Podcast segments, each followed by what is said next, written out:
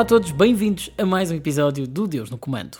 Hoje viajo até a herdade do Porto Sol para conhecer o patriarca da família Bourbon de Linhaça. E não, não estou a falar do Henrique Bourbon de Linhaça, interpretado pelo ator Marco Delgado, mas sim do Henrique Cardoso Dias, ele que é um dos argumentistas principais, eh, provavelmente o criador desta ideia de O Pôr do Sol, a grande série de humor da RTP1 que foi um verdadeiro sucesso em 2021 e que dentro de dias se prepara para estrear a sua segunda temporada. Estive à conversa com o Henrique não só sobre este projeto e o que vem aí nos próximos episódios desta segunda temporada, mas também sobre esta arte de escrever humor para televisão. Ele que já foi responsável por formatos como Rural, Sete Vidas, Os Compadres, Hotel 5 Estrelas, Sete Pecados Rurais, A Casa é Minha, Desliga a Televisão e até Da Mood, que também passa na RTP1.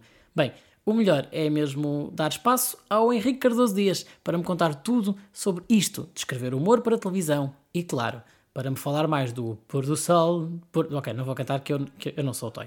Vamos a isto.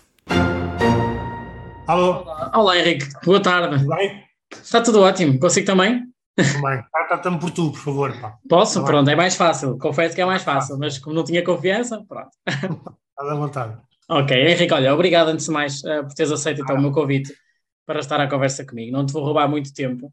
Um, e eu estava aqui a pensar, quando estive a preparar a entrevista, pensei assim, uh, já deve estar farto no bom sentido de dar entrevistas sobre Porto Sol, não é? Então, ultimamente... Um bocadinho, pronto. um bocadinho, acredito, acredito.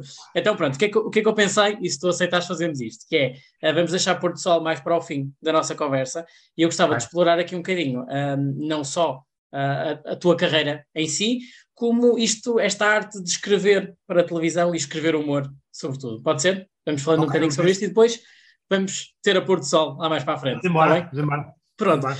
Então, olha, ia começar isto uh, por falar de ti, porque eu gosto, quando faço estas entrevistas, de perceber de onde é que as pessoas vieram, no fundo. Tenho aqui à minha frente, tenho aqui à minha frente. Quem é que tu eras quando eras criança? Que tipo de criança é que tu eras? Lembras-te? Epá, era um bocadinho aquele clássico do palhaçozinho da turma. Era, Já eras o que mandavas as piadas? Já era um bocadinho o clássico de, do gajo que fazia as piadas e que imitava os professores e pronto, que é aquela coisa muito clássica, muito clichê, mas no meu caso é verdade, já, já vem daí. Já aconteceu mesmo isso. E quando te acho que é um mecanismo de defesa. Eu acho que se tu reparares, há muito também a parte dos humoristas. Cá a coisa não, não é muito falada, mas tu foste para, para os Estados Unidos, principalmente, que há uma certa liberdade que os, que os, que os humoristas têm a falar deles, da infância e tudo, e vês que o humor não vem necessariamente num sítio muito porreiro na infância, ou seja, vem como, se, como maneira de defenderes um bocado de algum bullying, defenderes alguma timidez tua, ou seja, é uma forma de defesa e de aceitação. Hum. Portanto, tu vês que normalmente não, não vem de pessoas com, pá, com backgrounds assim muito clássicos e muito felizes. Normalmente vem assim de umas mentes um bocado perturbadas e de umas, umas infâncias assim um bocado peculiares, digamos assim. Suponho que então, pelo menos em casa ou na escola, neste caso, não te davam asas para, para explorar isso cortavam-te um bocadinho não, Não, não, davam, não? claro que davam? sim, davam, davam, davam. Até mais tarde, depois eu fiz o curso de Direito uhum. e quando estava a estagiar no escritório de advogados, até o facto de eu fazer piadas e graças era usado na sociedade. Chamavam-me às reuniões para, oh, doutor, faça lá aqui aquela piada que você estava aqui ao cliente X, que era uma maneira dos gajos angariarem os clientes, os gajos ficarem contentes. Ah. Eu contava umas piadas e tudo. Portanto, serve sempre, o humor é um mecanismo fantástico, socialmente é um mecanismo fantástico para tu criar as relações e para tu te movimentares. É, é um uhum. lubrificante social fantástico. Falaste aí de teres, teres seguido a, a, carreira de Direito, não é? teres estudado Direito. Um, quando te perguntava... Também mesmo, cheguei a acabar e cheguei a trabalhar como, Chegaste como jurista. advogado. Sim. Não, como jurista. Não acabei o estágio, mas trabalhei como jurista. Uhum. Isso já era, já era um sonho de infância? Quando te perguntavam, quando faziam aquela pergunta clichê... Epá, não, não. Era a coisa de uns amigos foram, e tu vês uns filmes americanos em que os gajos estão em tribunal e aquilo é giro, é assim, é uns gajos dizem umas coisas, e depois há uns amigos que vão e tal, e tu pá, vais, vais indo. Nunca, nunca foi tipo um sonho nem nada. Pá, adorei Sim. o curso, ao contrário do que as pessoas dizem, é pá, grande seca, não, adorei o curso. Acho que foi uma ferramenta que era assim uma espécie de quadro uh, de quadro para a análise da vida em sociedade e uma série de coisas. O curso uhum. é muito interessante. Agora, a vida de advogado é a coisa mais seca do mundo. Mas o curso intelectualmente é estimulante. Agora, a vida de advogado, os prazos, os requerimentos, aquelas porcarias, é pá, andei uns meses naquilo e disse: e era a pessoa mais infeliz do mundo. Não, não queria aquilo para a minha vida. Houve assim um momento em que te fez, em que te fez esse clique ou foi acontecendo? Foste percebendo que aquilo. Não, é pá, aquilo foi. Ou seja, aquilo estava a correr bem, a, as perspectivas eram boas, eu estava numa cidade muito boa, portanto teria um futuro fantástico no, naquilo que estava a fazer, fazia aquilo bem. Uh, tanta coisa teria corrido bem. Mas houve coisas que marcaram. Uma foi o primeiro momento em que eu vi Monty Python, uhum. uh, que estava a fazer um zapping pelo canal 2 e passei por Monty Python. E na altura o Eduardo Madeira era meu colega de secundária. E eu, pá, vejo aquilo, não vi telemóveis, obviamente, ligo para o telefone fixo para eu dizer, pá, põe no canal 2 e vê lá o que é que está a dar. E ficámos os dois a ver Monty Python ao telefone, e não conseguimos falar nem rir, porque era tão fora, tão estúpido, Sim. tão estranho, que a primeira reação foi tipo, pá, desligámos, depois encontramos e vimos um café, e aquilo que era mim, que era ele, pá, mudou-nos bastante, perceber que havia aquele tipo de humor e não sei o que mais. E depois eu e ele começámos a fazer sketches, íamos às festas e fazíamos já sketches de Monty Python os dois e tal e um dia muito mais tarde, uh, eu e ele estávamos numa festa de um amigo comum, onde estava o João Quadros, que trabalhava nas produções fictícias, uhum. eu e o Eduardo estávamos a fazer as palhaçadas, e o João disse, eu trabalho numa coisa que é as produções fictícias, escrevemos humor e tal, vocês têm graça, não querem mandar para lá uns sketches para testarem. E o Eduardo fomos para casa a pensar naquilo para está. Pode-se ganhar dinheiro com isto e pronto, e fizemos um sketch que foi o Batista Baixa, onde é que estavas no 25 de Abril, foi a primeira coisa que escrevemos, enviámos. Uhum o Nuno adorou, o Herman adorou, gravou e pronto, e a partir daí, pronto. Comecei ali a conciliar as duas coisas, a advocacia e as produções fictícias, pá, depois chegou uma altura que já não dava. Há um momento em que tu percebeste que, que isto do humor, que era possível ganhar dinheiro e fazer vida. Uh, sim, sim, sim, sim. É sim. Então, eu percebi logo, eu percebi logo que se ganhava muito dinheiro com aquilo. Quando comecei, não fazia ideia, mas quando me pagaram a primeira vez, o primeiro sketch, percebi que ganhava-se muito dinheiro naquela altura. Sim. Não é que hoje se ganhe mal, não se ganha bem, mas, ganha, mas naquela altura ganhava-se muito dinheiro. E eu, quando vi aquilo, percebi. O único problema é que, enquanto a advocacia seria uma coisa com uma estabilidade, percebes, grande, tu ali podias ganhar muito bem numa semana ou num mês e depois estar muito tempo sem ganhar, percebes? Era muito mais instável. Problema, mas ganhava muito, ganhava-se muito dinheiro. Muito Sim. dinheiro. Tirando, tirando esse sketch que tu fizeste para, para mostrar, quase como, como, como uma mostra, né? como demonstração, um, qual foi o primeiro que assinaste? Foi esse o primeiro, foi, foi o primeiro. Foi o esse Batista Baixo, onde é que estavas no, onde é que estavas no 25 de Abril, para o Herman, ainda foi para o Herman na rádio e depois foi adaptado para o Herman Enciclopédia. Foi a primeira uhum. coisa que eu escrevi. Foi a primeira coisa que correu muito bem, por isso é que continuaste. É sim, é estranho. é início, a primeira coisa que tu escreves, ser logo gravada pelo Herman e ter tido o sucesso que teve. É muito estranho, pronto, correu bem. Não é só isto, não é só, não tem nada, não tem só a ver com talento, tem a ver com sorte, tem a ver com as pessoas certas, estás no momento certo, tudo aquilo se conjugou para correr muito bem. Pronto, e a partir daí as coisas começaram muito rapidamente a evoluir, a perceber que por ali havia um caminho, a perceber que se ganhava bem, e foi até chegar à altura em que tive a coragem de dizer, pá, ok, é isto que eu quero fazer. Uh, liguei ao meu pai e disse, olha, vou sair da cidade dos lugares e vou-me dedicar a escrever palhaçadas. e, e, o meu pai meteu-se no avião e veio ter comigo, que não estava cá na altura, a dizer o que, é que eu estava a fazer à vida. E, e depois lá lhe expliquei que era aquilo que eu queria fazer e ele, pronto, teve que aceitar não há problema ter um filho palhaço no bom sentido. Não, não, o problema dele não tinha nada a ver com, com o palhacismo. Ele estava-se a rifar um bocado para o palhacismo. Estava-se preocupado, era como, ok, as palhaçadas agora estão a dar dinheiro, e daqui a um mês, e daqui a um ano, e daqui a hum. cinco anos. Enquanto que, como eu disse, eu estava numa das maiores cidades, dez maiores cidades de advogados em Portugal, ou seja, teria, a minha vida por ali estava Sim. muito mais que assegurada, só que era profundamente infeliz. A verdade é que tu, eh, vais para este caminho do humor, não é? da escrita pelo humor, fizeste muitos projetos, já tens muitos projetos, tinha aqui uma lista gigante deles uh, que tens feito, e eu acredito que não haja aqui uma fórmula para se chegar ao humor, mas não se esgota a criatividade, não há momentos em que tu pensas, não consigo fazer mais. Epá, eu acho que isto é uma profissão um bocadinho canibal, digamos assim, uma hum. coisa autofágica, porque eu acho que nós estamos sempre a consumir e a buscar as experiências que nós temos como forma, como material de, de trabalho. Ou seja, eu acho que quanto mais rica for a tua infância, a tua juventude e a tua vida hoje em dia, uhum. mas principalmente a infância e a juventude, porque marcam-nos para, para sempre, para uma série de coisas. Mas mesmo hoje em dia, quanto mais rica for a tua vida, as coisas que tu fazes, as coisas que tu vês, as coisas que tu passaste, onde tu foste, mais material tens para, para tu trabalhar. Agora, como em tudo na vida há exceções, há, há pessoas, obviamente, que criam mundos que nunca existiram e não, não é uma coisa autofágica porque nunca lá, lá tiveram. Sim. Mas acho que quanto mais experiências tu tiveres, mais isso funciona como alimento para a criatividade, para a imaginação, e acho que isso vai acontecendo. E acho que ao longo da nossa vida nós vamos estando sempre a consumir uma série de coisas que foram a nossa infância, as nossas experiências na nossa vida. Por isso é que é tão importante estar sempre de não envelhecer no sentido de estar sempre de olhos abertos, estar sempre atento ao que é feito, ao que é escrito, ou às séries que saem, aos filmes que saem, aos livros, à rádio, aos jornais, a tudo o que está a passar, a sair fora, a ir jantar, a ir a sítios. Isso é muito importante para tu estar sempre muito dentro do teu tempo, porque o humor faz muito como, um fenómeno de identificação, ou seja, tens que saber o que é que neste momento as pessoas se identificam para fazeres humor com essas coisas, porque senão acabas por ficar um bocadinho dissociado do que está a passar. Claro, crias o teu nicho e funcionas com o teu nicho até o teu nicho ir desaparecendo. Pronto, eu acho que é muito mais rico estarmos atentos ao que está a passar na sociedade e tentar eh, ter esse olhar sobre as coisas. Agora, isto é um material como tu trabalhas. Depois há outra maneira, que é a forma como tu olhas para as coisas. Eu acho que os humoristas olham para as coisas de uma maneira diferente. Tem uma espécie de uma grelha que olha sempre ao ridículo. A mim, em qualquer situação de tragédia, de alegria extrema, de felicidade, o que me vem sempre ao de cima é o ridículo. É o ridículo.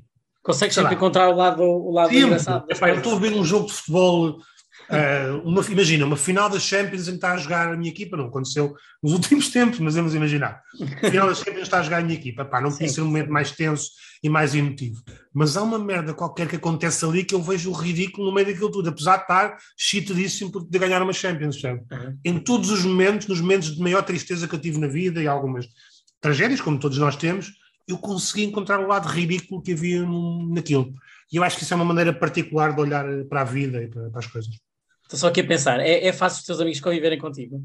A pensar, estão num ambiente assim mais sério e tu encontras o ridículo nas coisas todas. Não, ninguém que diga, não, mas isso não é uma coisa que eu verbalizo. ah, pensa só, não dizes. Não, não, não. Algumas vezes, quando estou com malta que eu estou mais à vontade, digo, pá, olha para isto.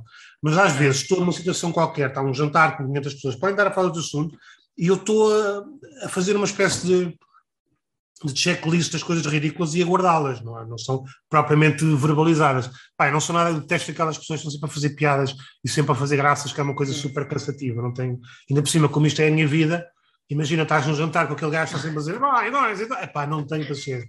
Deve ser terrível isso. Tirem-me este gajo daqui, sim, não, não quero. Sim.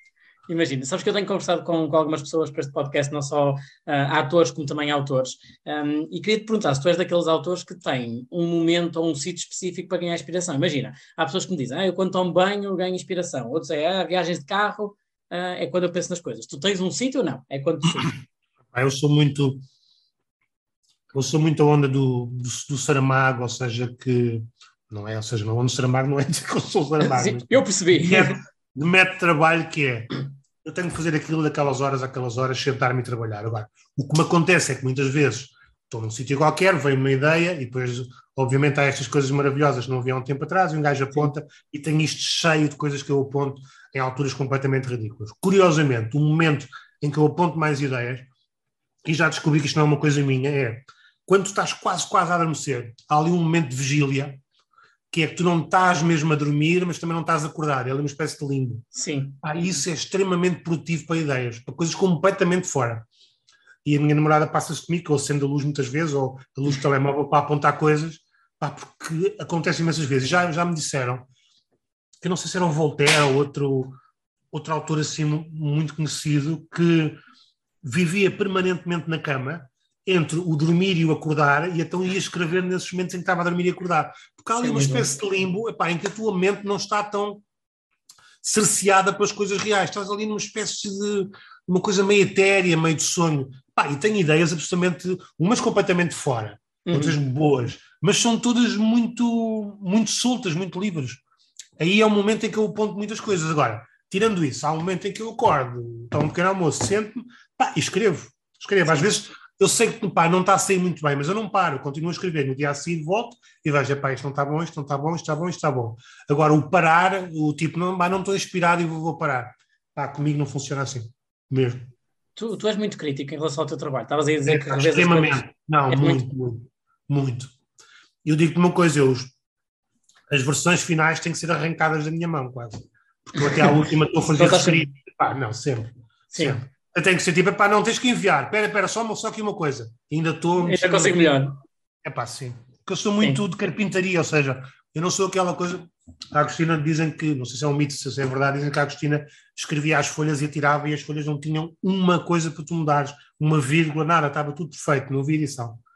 Pá, eu sou um carpinteiro, eu escrevo e volto atrás e volto e volto, e acho que no humor, então isso acontece mais, eu acho que o humor é uma alquimia palavras. Tu tiras uma palavra do sítio e pôr noutro sítio, muda pá, brutalmente a hipótese daquilo fazer alguém rir e daquilo tornar cómico ou não tornar cómico. Hum. Frase, palavras que são cómicas.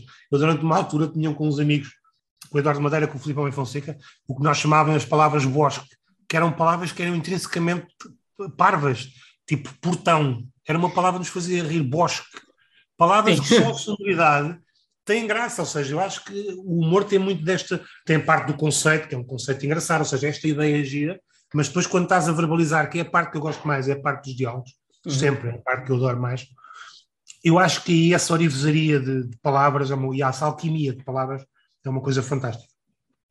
Tu já fizeste tanta coisa, eu, eu ia-te fazer aqui uma pergunta, mas, era, mas é uma pergunta um bocado, um bocado má, portanto vou aqui alterar, porque eu ia-te perguntar, isto é quase como escolher um filho, ia-te perguntar qual foi o projeto que mais gostaste de fazer, mas deixa-me te fazer uma pergunta ao contrário, que é, alguma vez escreveste um produto, um texto, e depois quando o viste, em televisão, em cinema, o que é que seja, quando o viste pensaste, hm, não estava assim tão bom quanto isso? É pá, quantas vezes, quantas vezes, aliás, tu, dá, tu dás, dá um delay de 5 anos àquilo que escreveste e custa-te olhar. Sabe, cinco anos depois tu olhas para aquilo e é tipo.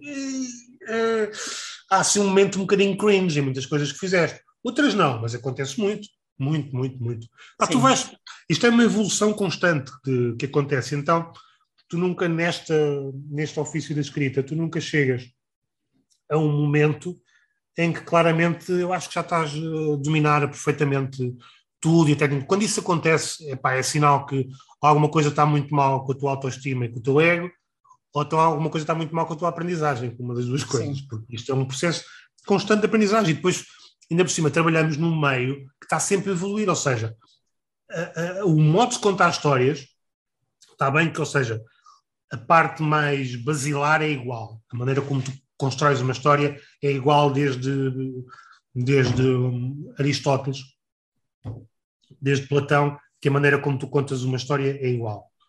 Um, desde a poética, sim, a poética já, já tinha lá tudo sobre a maneira como tu contavas uma história. Agora, os tempos mudam, a maneira como tu fazes a construção muda, há uma série de coisas que vão mudar. A maneira, tu vês hoje em dia séries ou filmes um bocadinho antigos, e a estrutura narrativa está lá, mas os tempos mudam, Sim. a maneira como tu fazes o delivery muda, há uma série de coisas que mudam. E se tu não estás atento a isso na maneira que tu escreves, porque a nossa escrita é técnica, não há uma escrita literária. Se não estás atento a isso, vais ficando para trás completamente. Portanto, estás sempre a aprender, sempre. Sim, essa, essa questão da, da evolução. A verdade é que tu passaste por já diferentes fases do humor, não é? Em Portugal, já trabalhaste em diferentes fases. É, consegues-me dizer em que fase é que estamos agora? Olhando para o humor que se faz em Portugal, uh, consegues-me dizer se estamos numa boa fase, numa má fase? Já temos melhores dias? Eu acho que estamos no. Ou seja, eu acho que desde que eu me lembro de escrever humor, que eu me lembro de ligar ao humor, acho que em Portugal, e agora falando em Portugal, houve coisas, uhum. houve o Herman, claramente foi uma coisa marcante, e não estou a ir para trás, porque para trás o Solnado e tal já não me apanhou muito, portanto vou daí para a frente. Sim. O Herman, claramente uma coisa muito marcante. Depois a seguir tens uh, o Levanta-te e Ri, que eu acho que foi muito marcante. Tens os Gato Fedorento, que eu acho que foi muito marcante. Sim. E sinceramente acho que ainda não aconteceu a próxima coisa que seja muito marcante.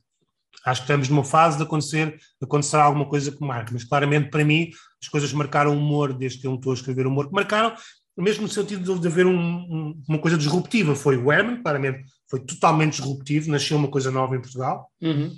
O Levanta-te a Rio libertou uma coisa que se fazia em clubes de comédia, que era meio obscura, que era o stand-up, para uma coisa mais mainstream. Os Gato Fedorento trouxe uma série de um estilo de humor e uma liberdade que também já estava a ficar, uh, já tinha desaparecido desde o Herman, e a partir daí há coisas boas, obviamente, mas não me lembro nada tenha sido disruptivo uh, nisto. Agora, há coisas boas a partir daí e no meio destas há muito coisas, muito, coisas muito boas. Eu, eu gosto muito de coisas que o Bruno faz, imensas coisas boas que foram feitas. Agora, realmente disruptivo, acho que foram estas três: o Herman, o Levanta Thierry o Levanta Terri não nenhuma pessoa, não nenhuma pessoa em particular, ou seja, aquele movimento. O formato em si, sim. Sim, que até acho que depois aquilo degenerou, acho que algumas das pessoas que começaram ali, depois aquilo tornou-se um bocadinho contraproducente, que as pessoas, algumas ficaram fechadas numa espécie de um estilo de humor e num, num estilo de piadas. Mas foi importante na altura e os gatos fedorentos, acho que foram as três coisas marcantes até hoje no humor em Portugal. Desde que eu comecei, ou seja, sei que o Revolucionário teve uma importância muito grande, mas isso já não faz parte da minha. Sim, estou a falar daquelas fases que tu foste vivendo, não é? enquanto, enquanto Sim, Acho que foram essas três, claramente. Agora, a nível internacional há outras, por exemplo, o The Office marca uma coisa, uma mudança muito importante. Há uma coisa que eu acho agora que é muito, que é brilhante, não tem tido uma grande. Quer dizer, tem tido repercussão internacional, cá não tem muito, que é What We Do in the Shadows, que é uma série da FX, acho que eu passo na HBO, uhum.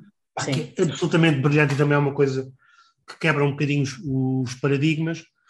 Ou seja, internacionalmente há muitas coisas, o, o VIP para mim é absolutamente genial também, uh, indo mais para trás o Friends, ou seja, há muitos uhum. saltos destes ao longo no humor que tu vês internacionalmente. Agora, em Portugal, eu claramente acho que estes três foram os mais importantes, apesar de, além disso, terem sido feitas muitas coisas boas e, sim, sim. brilhantes, mas não foram, não mudaram nada. Estas três mudaram, ou seja, sim. influenciaram todos os outros, acho eu. Sim, eu, eu até te podia perguntar aquela questão que toda a gente faz, que é aquela questão do, dos limites do humor, que se fala muito, mas queríamos aqui se calhar horas, mas deixa-me só te perguntar, tu preocupa, quando escreves um texto, tu preocupas-te com esta questão do que é que as pessoas vão dizer e se, se vais ferir aqui suscetibilidades em algum campo ou não te preocupas, escreves e pronto. Sem Tem a ver com o meio tem a ver com o meio. Assim, hum. Eu não tenho limites nenhum para o humor, estou a borrifar para essa conversa, os meus limites são os meus, são aquilo que eu acho que posso okay. dizer e que tenho bom gosto. Portanto, essa conversa nunca me fez sentido. Agora, é isso. tem a ver com os meios. Hum. Eu estou a trabalhar para a RTP, que é um canal público que pode ser visto por, um, por uma criança, que é um sinal jornalista, que é pago hum. pelo dinheiro de todos. Eu tenho que ter em atenção algumas coisas. Se eu escrevo para um canal cabo, aí a limitação já é menor, porque já é uma coisa que já está fechado, já, já tens que lá ir, não é sinal aberto e tudo mais. Se escrevo para uma plataforma, mais ainda, mais liberdade ainda tenho, porque os limites são diferentes. Escrevo uma coisa para um sketch para a net, para uma coisa qualquer, a liberdade é maior, e depois ponho coisas no meu Facebook ou no meu Instagram, estou a borrifar para os limites ou para aquilo que acho, escrevo aquilo. Portanto, é uma questão do meio onde eu estou, só por isso simplesmente. Sim. Claro, Onde, onde, onde, é que eu faço a análise dos meus limites do humor? É quando eu faço as minhas coisas no, no meu Instagram, no meu Facebook, quero dizer aquilo que eu quero. E aí não tenho limites absolutamente nenhum, a não ser os meus. Mais ninguém me impõe limites, tenho eu os meus. Sim, adaptas consoante o, o meio, como dizias, consoante aquilo onde vai Sim. ser mostrado. Sim. Sim. Tu, tu, escreveste recentemente, não foi há, não foi há muito tempo, um, o Desligar a Televisão, não é? Para a RTP1 também. Sim. Um, aí fiz, acabaste de fazer sátira a muitos programas de televisão, à televisão em geral, mas também fizeste aqui pequenas sátiras às novelas.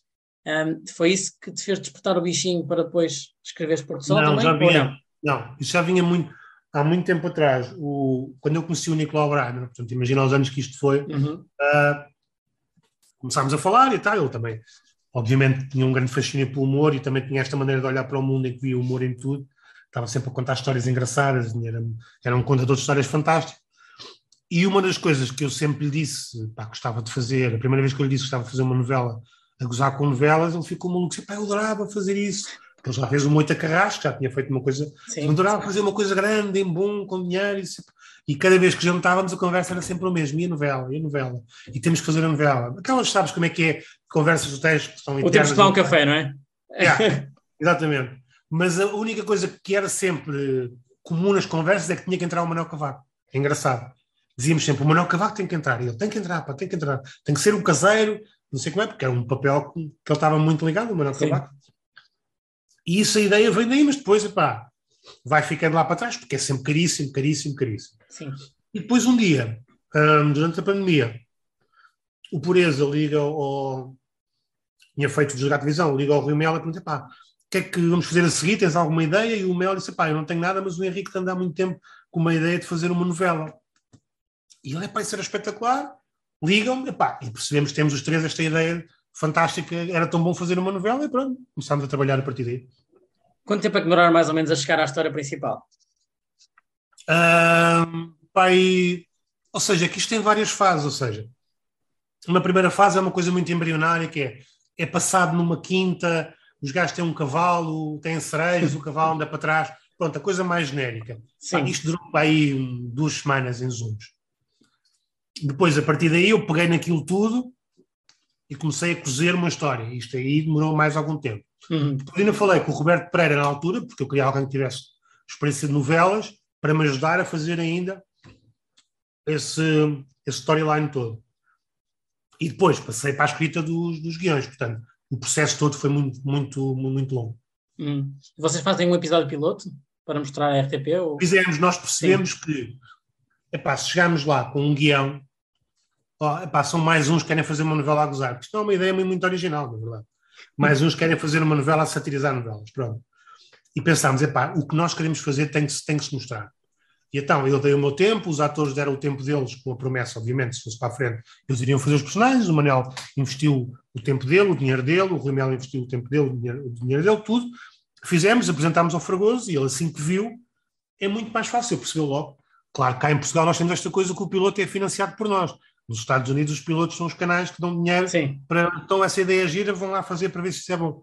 Cá, infelizmente, ainda estamos nesta onda, temos que nós meter no nosso dinheiro e no nosso tempo e fazer uma coisa de Fizemos sete minutos, ou o que é que foi, para mostrar mais ou menos o conceito. O feedback foi logo positivo, disseram logo, é para avançar. Foi logo, logo, o, sim. Assim que ele viu, assim que o Fragoso viu, disse: pá, é isto mesmo, bora. Olha, uma pergunta, uma pergunta curiosa, se calhar parva, porquê o nome? É pá, queríamos uma coisa completamente inócua. Pôr do uhum. sol, como manhãs de. É pá, aquelas coisas que as novelas, as manhãs do orvalho, orvalho da tarde, manhã Sim. da madrugada, madrugada tipo, sei lá, aqueles nomes não querem dizer nada. E depois acabou por dizer. Sim. Por Acho que eu tive, tive a ler algumas, algumas entrevistas que já tinhas dado também sobre Porto Sol, para tentar aqui fugir um bocadinho às perguntas habituais. Uh, e tu disseste numa entrevista, uh, classificaste a indústria noveleira e disseste que evoluiu muito, mas que sentias que se tinha tornado um bocado um eucalipto nos últimos tempos, não é? Que estava a secar um bocadinho as coisas Estás à volta. Em relação às novelas?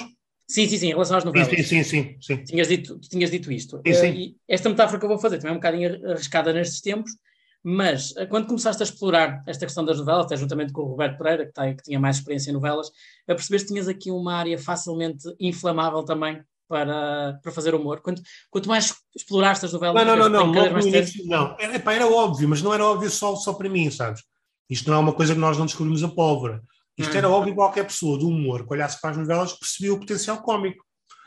Eu acho que onde nós fomos um bocadinho diferentes é o que é que nós ou seja, o caminho com que nós pegámos essas coisas risíveis. Nós fomos para o nonsense. E isso é que foi uma coisa um bocadinho diferente. Ou seja, tu podias pegar naquelas coisas risíveis e fazer outro tipo de humor. E hum. nós fomos para o humor um bocadinho mais arriscado, que é o humor que eu, o Manel e o Rui gostamos, que é o nonsense. Essa foi a diferença, porque sketches a gozar com novela, já imensos sketches foram feitos a gozar com novela. Agora, nós fomos para o absurdo completo. É um cavalo que corre para trás, quer dizer, é. Pá, assumimos algumas coisas típicas que todos fazem, o pequeno almoço da novela, está tudo a comer grandes cenas, mas depois o que é que eles comem? É um arroz de rodovalha, perdiz das Himalaias. Ou seja, o nonsense é que eu acho que foi aqui o toque que fez a diferença, acho eu. Hum.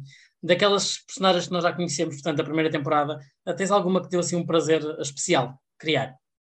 Ah, o, foi o personagem do, do Rui Mel, claramente, que me deu mais, mais gozo, o Simão.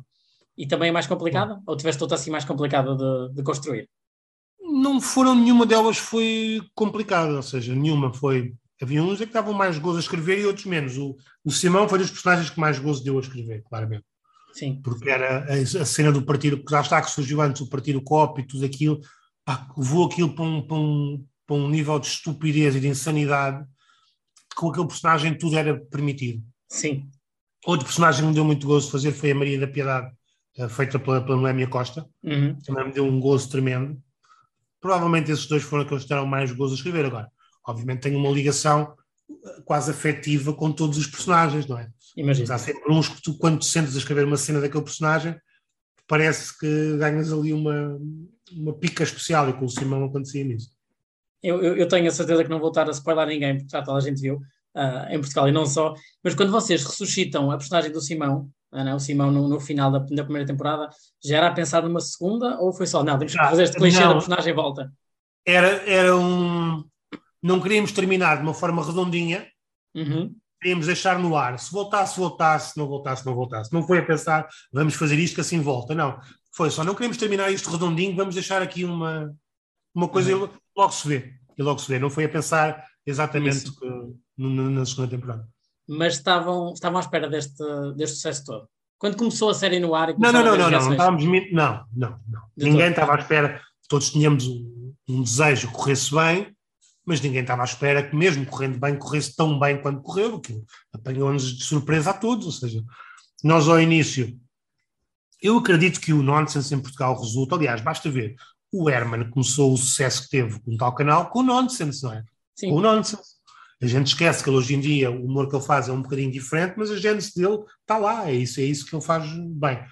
Portanto, eu acho que o nonsense, se for bem feito, é uma coisa que, que resulta sempre. Agora, ultimamente em Portugal o humor é muito feito a traço grosso e o nonsense, para ser bem feito, tem que ser exatamente o contrário, tem que ser uma coisa inglesa.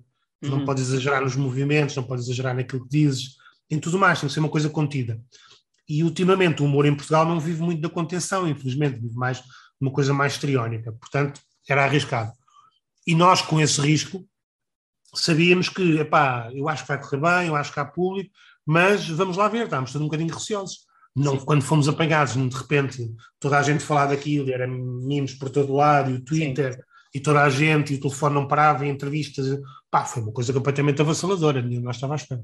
Sim, vocês tiveram imensas pessoas uh, na internet a comentar a série, vocês também já disseram várias vezes que muitos atores vos ligavam e mandavam mensagens Sim, e claro. queriam participar, um, claro. mas aconteceu terem autores de novelas a, a dar-vos parabéns ou a dar-vos Ah, claro, sim, sim, imenso, imenso, imenso. Claro, claro que sim. Aliás, imensos.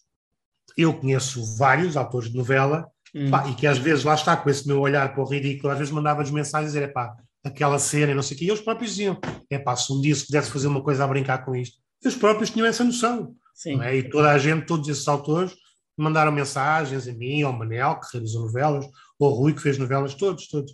Não houve ninguém que ficasse melindrado com isto. Ao princípio, sim. Antes de estrear, as pessoas, quando disseram, mas isto é, é, uma sátira às novelas, começaram a pensar que era uma coisa um bocado sobranceira, altiva, tipo, ali estão os que fazem novelas e aqui estão os atores e a malta que faz e coisas realmente de relevo. Uhum. Quando viram que eram os próprios atores de novelas que faziam, quando viram que fomos buscar também para ajudar uma pessoa que também escrevia novelas, quando viram que o realizador fazia novelas e que não era uma coisa sobranceira, aí sim perceberam e eles próprios brincaram com as coisas que eles fazem. Sim. Eu acho que é fantástico um ator de novelas conseguir ter o sentido do humor e a, e a, e a, e a humildade e o, e o discernimento conseguir sair daquele registro e vir brincar com o registro que ele faz, eu acho. Acho fantástico. Sim, eu, eu, há uns tempos, há cerca de um, dois meses, entrevistei o José Carlos Pereira e ele dizia precisamente isso. Quando eu falava de Porto Sol, ele dizia: Eu fiz cenas que eu pensei, eu já fiz isto em novelas, a sério. Portanto, eu aqui estava a, a, satirizar esse, esse momento. O sucesso foi tão grande que vos encomendam uma segunda temporada. Isto aumentou a vossa pressão relativamente àquilo que vocês estavam a escrever? É, brutalmente, foi horrível. Foi? Muito foi mais horrível. complicado de escrever? É pá, sim, muito mais e foi horrível o início. Eu andei, andei a protelar, a protelar, havia altura que era só para a semana, ah, para a semana, não tenho aquilo. Até que passou-se quase 15 dias e eu pensei, tive que parar um bocado e pensei, pá, porquê que eu estou a atrasar isto tudo? E percebi, pá, porque eu estou cheio de medo. É só por isso que estou cheio de medo. Estava cheio de medo e depois, pronto, tive um bocadinho a pensar e disse, pá, não vale a pena isso, assim, não, não faz sentido nenhum, bora lá divertir-me como diverti da primeira vez. E pronto, e depois começas a escrever e a coisa começa a entrar, e ali, pá, é um terço, teres começado no processo, já te esqueceste e já vais. Mas o primeiro, a parte inicial, foi muito, muito complicado. Os primeiros episódios reescrevi muita coisa, Sim. porque estava muito inseguro, estava muito inseguro com o medo, é o medo do segundo álbum, é normal. Pois. Mas agora que já viste, já viste. Não, não, não, não, completamente completamente feliz, ou seja, tu, tu podes, há sempre aquela pergunta: achas que vai ser um sucesso? Não faço a mínima ideia. Agora, estás feliz com aquilo que fizeste? Estou muito feliz com o que fiz, hum. que é o que interessa. E o que é que podemos esperar? Sem, sem grandes spoilers, o que é que podemos esperar Epá, nessa segunda temporada? Ou seja, nós ali achámos que o público já tinha percebido os códigos, já tinha percebido que estamos a fazer nonsense e já tinha, já tinha percebido uh, um bocado o universo em que, em que nós nos uh, movimentamos. Uhum. Nós, durante a primeira temporada, fazíamos sempre uma coisa, eu, o Manel e o Rui, que era fazíamos uma, uma cena era filmada ou escrita e a pergunta era: isto poderia acontecer numa novela? Hum. E se pudesse acontecer numa novela, sim. Se não pudesse, não. Desta vez já tivemos um crivo um bocadinho mais largo, mais largo. Ou seja, já percebemos que as pessoas percebem o nonsense, então já pá, já vamos arriscar às vezes subir um bocadinho mais no amplificador aqui. Não vamos ao 10 ainda, mas vamos ali ao 6, 7. Sim. Porque acho que as pessoas já, já estão preparadas. Portanto, está um bocadinho mais arriscado o que dá, o que é que quer dizer arriscado? Mais fora, um bocadinho mais louco e um bocadinho mais estúpido. Sim, vocês já disseram também que, que não está previsto escreverem uma terceira temporada, mas olhando ah, agora para trás, já, já, percebi, olhando agora para trás para estas duas temporadas, Uh, Falta-te algum clichê de novela? Algum que tu não tenhas usado? Faltam, faltam, faltam. Faltam? Então, se calhar temos vou, a imagem. Não vou dizer aqui, pois. Sim, não digas, sim. Mas faltam, obviamente faltam. Aquilo é um mundo inesgotável, pá. É um mundo das novelas. São um mundo inesgotável. Ou seja, que já, eu acho que já fomos a muitos dos principais e vais ver que na segunda temporada ainda fomos a mais alguns. Uhum. Não tínhamos ido, mas não, isso não faltam. Clichês e materiais não faltam. Pá, nós é que achamos que se calhar já, já chega, não queremos. Tá bom. Eu acho que a pior coisa que se pode fazer é, é dizer, é pá, hum, a outra temporada, esta temporada já não é tão boa. Quando isto uhum. acontece, para mim é. Eu acho que temos que ganhar este hábito de sair em alta, acho eu. Sim. Portanto, esperemos que corra bem esta segunda temporada e que a gente saia em alta e depois, pá, ideias não nos faltam para outros projetos. Já estamos a trabalhar outras coisas, portanto. Sim. Portanto, achas que não vale a pena estar a estender demasiado e agora sair em bom, não é? Não. Olha, uma última pergunta para ti, até porque também já estamos a terminar, a terminar o nosso tempo. Há um bocadinho que falávamos sobre esta questão da, das fases do humor e de poder haver aqui uma reviravolta ou não. Uh, achas que há alguma coisa que vá mudar em televisão e em humor depois do Porto Sol? Isto é, que passado uns anos se diga assim, ah, há um antes Porto Sol e um depois Porto Sol naquilo que se fazia em televisão. Até pode ser até nas, nas próprias novelas, se achas que alguma coisa pode mudar. Não, acho que não vai mudar nada nas novelas, porque é uma, aquilo está. Ou seja, não é que as pessoas que as fazem não tenham noção de algumas coisas uh, um bocadinho cómicas que estão a fazer, ou um bocadinho fora que estão a fazer. O que acontece nas novelas é que a maneira como está montado um negócio, do ponto de uhum. vista as horas têm que ser feitas, os minutos têm que ser feitos, não dá para fazer de outra maneira. Portanto, acho que isso não vai mudar. O que eu esperava, espero que mude, é que as pessoas deixem de olhar para o nonsense como olhavam antigamente, porque um monte de vezes, eu o nonsense sempre foi a minha praia. Desde que comecei a escrever nas produções fictícias, é isso que eu gosto e é aí que eu me sinto confortável. Aliás, o telerural, que foi outra coisa que eu fiz durante imenso tempo, o telerural era nonsense da aldeia. Era nonsense Sim. rural. Uh, o que eu acho que isto pode trazer, e gostava que trouxesse, acabar o estigma com o nonsense, se alguém for um diretor de canal ou apresentar um projeto de humor que seja uma coisa nonsense, não, não, não lhe digam, como diziam a mim muitas vezes, é pá, não, nonsense não vale a pena, isso é muito fora, ninguém, ninguém acha graça a isso. Se contribuir para isso, para mim já é, já fez uma coisa muito relevante para o, para o humor em Portugal. Quanto ao resto, pá, não faço ideia. Sim. Faço ideia. Acho que isso já foi uma conquistante, mas a primeira temporada deu para perceber isso, vamos ver agora na segunda. Vamos ver, vamos ver. Vamos ver. Mas esperemos que sim. Henrique, olha, não te tomo mais tempo, muito obrigado. Então, um grande abraço. Tchau. Tchau, um abraço. Um abraço. Bem, se houvesse alguém que estava em dúvidas entre ver ou não ver esta segunda temporada do Porto Sol, eu acho que ficaram desfeitas, não é? Claro que vão ver, não é? Ninguém vai perder esta segunda temporada, estes novos capítulos da série que em 2021 parou o país e que agora em 2022 promete voltar a fazê-lo. Porto Sol estreia dia 8 de agosto na RTP1. Obrigado mais uma vez ao Henrique Cardoso Dias por este bocadinho, esta conversa incrível que teve comigo. Foi bom porque pela primeira vez aqui no Deus no Comando falamos sobre humor em televisão e logo com alguém que percebe e muito do assunto, já que foi responsável e é responsável por muitos dos grandes sucessos de humor em Portugal. Curiosamente, eh, praticamente todos na RTP1. Bem, mas isso, isso vamos deixar para outro capítulo do Deus no Comando. Para já, o meu conselho é o do costume. Sigam religiosamente a televisão nacional. O Deus no Comando está de volta para a semana. Até lá.